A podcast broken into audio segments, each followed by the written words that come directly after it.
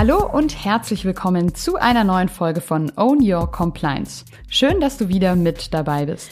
Ja, heute sprechen wir gemeinsam über das Thema Nachhaltigkeit und wir machen das Ganze natürlich wieder sehr Corona-konform, ganz virtuell.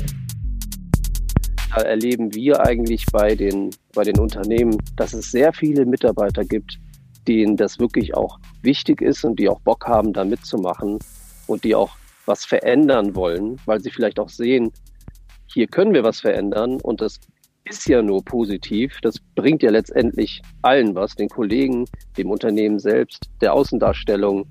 Ähm, und das wissen wir ja alle. Manche Stelle, an manchen Stellen haben wir auch schon was getan. Own Your Compliance. Mein Business nach meinen Regeln. Mit Marco Peters. Hey Marco. Hi Andrea. Ja, heute habe ich mich jetzt schon richtig gefreut. Es geht ja um das Thema Nachhaltigkeit. Das ist ja wieder ein sehr schönes und spannendes Thema. Und ich muss sagen, da kann ich mir jetzt auch für den Alltag ganz persönlich schon mal einiges vorstellen. Also natürlich nur, wenn es da jetzt auch für dich in deinem Kontext um so Themen geht wie Mülltrennung oder Fliegen vermeiden. Naja, auch. Ähm, ist ein kleines Thema vom großen Thema. Okay, also gibt's quasi noch sehr, sehr viel mehr äh, zu beachten. Ähm, ja, das ist ja jetzt wirklich so ein riesiges Buzzword, irgendwie so sehr im Trend, kann man vielleicht sagen. Alle sprechen darüber, alle wollen vielleicht auch mitmachen. Aber was würdest du denn sagen, bedeutet das ganz konkret jetzt für dich, für Nextwork in eurer Arbeit und natürlich vor allem auch für eure Kunden? Also was ist da zu beachten? Ähm, weil, wie du ja schon sagst, es geht ja nicht nur um das Thema Klima. Nee, also wir werden um Rat gerufen, beziehungsweise wir werden ähm, an Bord geholt, wenn es darum geht, dass unsere Kunden in die Situation kommen, dass ein Auftraggeber hier nachbohrt, einen Fragebogen schickt, wo irgendwelche Fragen drin stehen, die dann doch irgendwie letztendlich in Richtung Compliance gehen. Und wenn das natürlich auch in Verknüpfung mit ähm, Kunde sagt, das ist jetzt neu bei uns und das ist auch Voraussetzung übrigens für eine weitere Zusammenarbeit oder es steht in einem, in einem ähm, Rahmenvertrag oder ähm, wenn man jetzt bei einer Ausschreibung mitmacht, da gibt es auch entsprechende Vorgaben, ja, was muss man denn mitbringen und ähm, ja, da kommen wir eigentlich ins Spiel und helfen unseren Kunden ja, entsprechend aufgestellt zu sein oder beziehungsweise antworten zu können. Also nur damit ich das richtig verstehe, es gibt jetzt nicht, wie wir ja in der letzten Folge zum Beispiel hatten, bei Corona wirklich ein Gesetz, das ich beachten muss, sondern es ist wirklich eher im aktuellen Fall, dass vielleicht mein Auftraggeber sagt, ich soll hier gewisse Sachen beim Thema Nachhaltigkeit beachten, ähm, die ich dann befolgen muss oder soll, natürlich, wenn ich mit denen weiterhin zusammenarbeiten möchte. Aber es gibt jetzt kein Gesetz oder sowas, was ich beachten muss. Nee, das Gesetz, ähm, das gibt es ja schon, schon eine ganze Weile für die Großen, sage ich jetzt mal. Und ähm, ich vergleiche das gerne auch mit dem Datenschutz. Ja, Datenschutz gibt es eigentlich auch schon länger, aber die Großen haben gemerkt, dass sie das eigentlich nicht mehr mit der Portokasse zahlen können, wenn da was passiert, äh, als dann eben 2018 die Datenschutzgrundverordnung mit vor allem neuen Bußgeldern um die Ecke kam. Ähm, sei mal so dahingestellt von mir, ob das jetzt der Grund war, warum jetzt die Großen dann auch an die Kleinen dran gegangen sind. Also sprich, sie haben das in der Kette weitergegeben, ähm, nicht den Druck, aber zumindest mal die, die Prüfung und haben dann vor allen Dingen, ja, also ich glaube, jeder, der irgendwie jetzt was hört, sich wiedererkennt, ah, stimmt, so war das ja damals. Nicht die Aufsichtsbehörden sind gekommen, nicht der Gesetzgeber hat entsprechend was eingefordert, sondern das waren die Auftraggeber, die wollten auf einmal mit Datenschutzverträgen kommen. Und das passiert jetzt auch in Bezug auf Nachhaltigkeit. Genau, also für die Großen gibt es ja diese Pflicht, äh, diesen Nachhaltigkeitsbericht zu veröffentlichen. Und für mich vielleicht als kleineren oder mittelständisches Unternehmen, ich muss das dann vielleicht auch umsetzen, wenn das von mir erwartet wird. Aber was sind es denn dann für Themen? Also was muss ich denn da konkret tun? Also was sollte ich denn da jetzt vielleicht angehen als Unternehmen, damit ich gut aufgestellt bin? Also was für Bereiche, was für To-Dos müsste ich da jetzt so abhandeln oder an was sollte ich denken? Ja, also da muss man natürlich erstmal schauen, in welcher Situation bist du, wie wirst du geprüft, ähm, auf welcher Basis wirst du geprüft. Also da gibt es noch verschiedene Möglichkeiten. Ähm, also umgekehrt, die Großen, die werden ja nicht geprüft, sondern die haben eine gesetzliche Pflicht, ähm, zu berichten. Ja, und das tun sie nach einem gewissen Standard. Und auch da gibt es mehrere Standards. Und ähm, wenn sie jetzt dich überprüfen als KMU, als kleine mittelständische Unternehmen, dann ähm, machen sie das vielleicht über ein Assessment Center. Vielleicht wollen sie von dir aber auch die 20 Kriterien beantwortet haben zum deutschen Nachhaltigkeitskodex. Das muss man halt schauen, okay, auf welcher Basis wird geprüft und, und da sollte man auch ansetzen und mal auch schauen über ein Self-Assessment, rausfinden, wo steht man denn selber. Okay, also es gibt da auch, wenn jetzt dieses Thema noch relativ, ähm, wie gesagt, relativ jung ist, gibt es da auf jeden Fall schon konkrete Zertifizierungen oder Prüfungen, die ich dann ablegen kann oder soll. Richtig. Also Zertifizierung eher nicht, äh, würde ich jetzt auch nicht empfehlen, da auf dem Weg weiterzumachen, vor allen Dingen, wenn es jetzt nicht von gesetzlicher Seite, weil es ja letztendlich in der Kette ganz oben die Gesetze sind, da jetzt nicht irgendwie akkreditierte Zertifizierungen ähm, möglich sind, vor allen Dingen jetzt für kleine Unternehmen. Ja. Das heißt, du musst schon schauen, ähm, welchen Weg gehst du, schaust dir an, welche Assessment Center gibt es da gerade. Es gibt, ein, gibt ja auch wenige, die aber letztendlich, und das ist die gute Nachricht, für die Kleinen auch alle eine kleinere Prüfung haben, also weniger Fragen, die zu beantworten sind, als das jetzt jemand machen muss, der äh, berichtspflichtig ist und hier auch äh, ja, möglichst äh, viele, viele Fragen aus diesem entsprechenden Standard auch beantworten muss.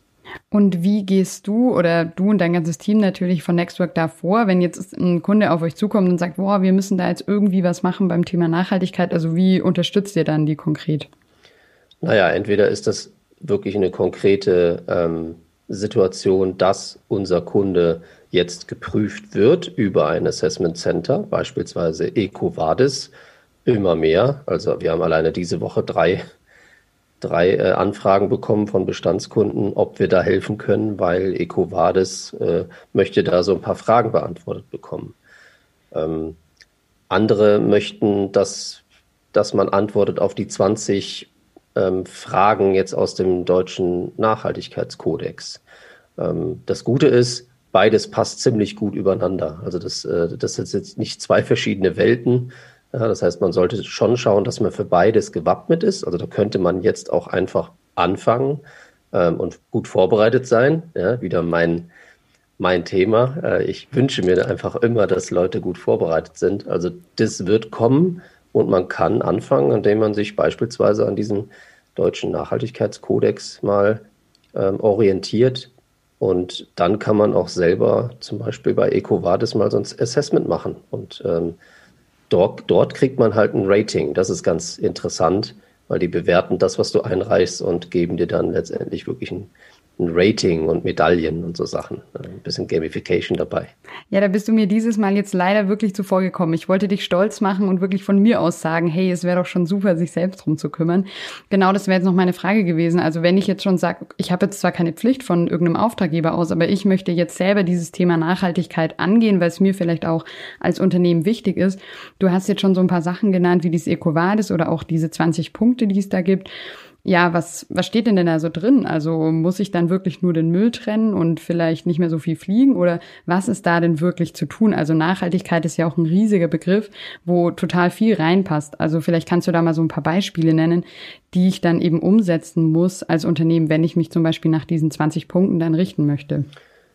Ja, genau. Also letztendlich ist es, wie gesagt, überall sehr ähnlich. Der deutsche Nachhaltigkeitskodex unterteilt das in Strategie, Prozessmanagement, Umwelt und Gesellschaft. Und hier siehst du auch, nur ein Teil davon ist Umwelt. Und bei Umwelt ist auch nur ein Unterpunkt des Punkts Umwelt ist dann vielleicht der CO2-Fußabdruck. Und ähm, das heißt, wenn wir jetzt bei der Gesellschaft schauen, da wird es schon viel interessanter, sage ich jetzt mal, weil das hat man nicht so direkt auf dem Schirm, wenn es darum geht, was ist denn mit den Arbeitnehmerrechten, Chancengleichheit, Qualifizierung, Menschenrechte, ähm, politische Einflussnahme finde ich immer ganz spannend. Ja. Ähm, man weiß vorher gar nicht, dass man da tatsächlich auch schon was tun kann und machen kann oder, oder auch macht. Ähm, der Punkt Gesetz und äh, richtlinienkonformes Verhalten finde ich auch immer ganz, ganz interessant, weil ähm, ich glaube, da hat jeder Unternehmer, jedes Unternehmen hat da was äh, vorzuweisen und ähm, das hat man vorher so aber gar nicht auf dem Schirm. Ähm, Ist jetzt so dein Gefühl, dass viele Kunden, die auf euch zukommen, das eher jetzt so als nervig empfinden und sagen, oh, jetzt muss ich da auch noch irgendwas hier mit Nachhaltigkeit machen? Oder sehen das wirklich auch viele als Chance oder haben vielleicht das Thema schon länger auf dem Schirm gehabt, dass sie da wirklich aktiv werden wollen in dem Bereich? Na, jetzt muss man auf jeden Fall mal ganz deutlich unterscheiden. Ähm, du weißt ja, mit was für Themen wir uns so beschäftigen. Ähm, das heißt, wir, ja, wir sind eigentlich immer in der Situation, dass wir unserem Kunden helfen müssen, ein Problem zu lösen. Und das ist oft der Auftraggeber droht damit, ähm, dass er uns nicht weiter beauftragt, weil wir et äh, etwas nicht haben und das erstmal machen sollen. Beispiel TISAX, Beispiel Datenschutz, Beispiel Qualität. So, und, und das sind ganz ehrlich, ähm, alle, die TISAX, Datenschutz und so weiter machen, bitte mal weghören. Ähm, wenn wir in den Unternehmen sind und zu dem Thema Nachhaltigkeit auch Leute suchen oder die Chefs im Unternehmen Leute suchen im Unternehmen, die jetzt hier mitmachen und ähm, da entsprechend von uns auch Aufgaben bekommen, dass sie sich entsprechend kümmern. Äh, das ist eine andere Nummer. Also da äh, musst du tatsächlich, wie ich weiß noch unsere Folge damals, äh, wo wir ein bisschen drüber gescherzt haben, dass es ja oftmals derjenige, der, der in dem Meeting als letzter den Raum verlässt, dann irgendwie den Hut aufbekommt. Das ist hier absolut anders. Also da wollen immer alle gleich mitmachen bei der Arbeitsgruppe zum Thema ähm, Nachhaltigkeit. Ganz ehrlich, oftmals gibt es schon eine. Ja, und dann kann man das matchen mit dem, was jetzt reingekommen ist, nämlich, oh, der Auftraggeber will jetzt was. Und da stellt man aber erstmal fest, okay, aber wir sind noch nicht in der Situation, dass wir so ein Assessment bestehen, weil wir haben das noch gar nicht so in, in einen Standard gepackt, ja, sondern wir haben uns auf vielleicht auch in manchen Details verrannt. Also wir, ich glaube, mit allen dreien, mit denen ich jetzt diese Woche gesprochen habe, da ging es auch sehr darum, um das Thema Umwelt, um das Thema Fußabdruck, um das Thema, wie du genau das gesagt hast, Mülltrennung und so Sachen. Ja, da kann man sich ähm, detailliert ziemlich lange aufhalten, aber es gibt noch eine ganze Menge andere, andere Themen. Und daher muss man im Step 1 natürlich erstmal schauen, okay, was sind denn die, wie ich sie nenne, Kapitel und was sind, wie ich sie nenne, die Punkt, Punkte oder Controls. Ja, eigentlich mein, meine TISAX-Denke kann man hier gut anwenden. Das heißt, du hast so das Gefühl, in den Unternehmen ist wirklich schon so, ja, Awareness da, auch mit dem Thema Nachhaltigkeit sich zu beschäftigen, aber es ist vielleicht noch nicht so, ja, die Bandbreite allen bewusst, also was es alles für Themen umfasst.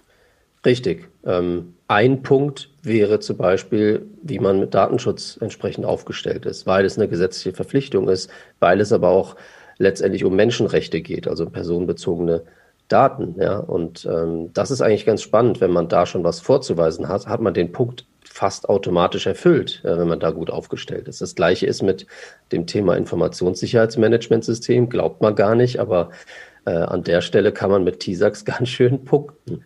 Gibt es denn vielleicht ein Thema, was dich so am meisten überrascht hat, als ihr jetzt auch bei Nextwork angefangen habt, wirklich mit dem Thema euch konkreter zu beschäftigen und auch zu gucken, wie ihr da euren Kunden helfen könnt? Also ein Thema, wo du sagst, boah krass, das hätte ich gar nicht gedacht, dass das eben unter den Reiter, unter das große Thema Nachhaltigkeit fällt.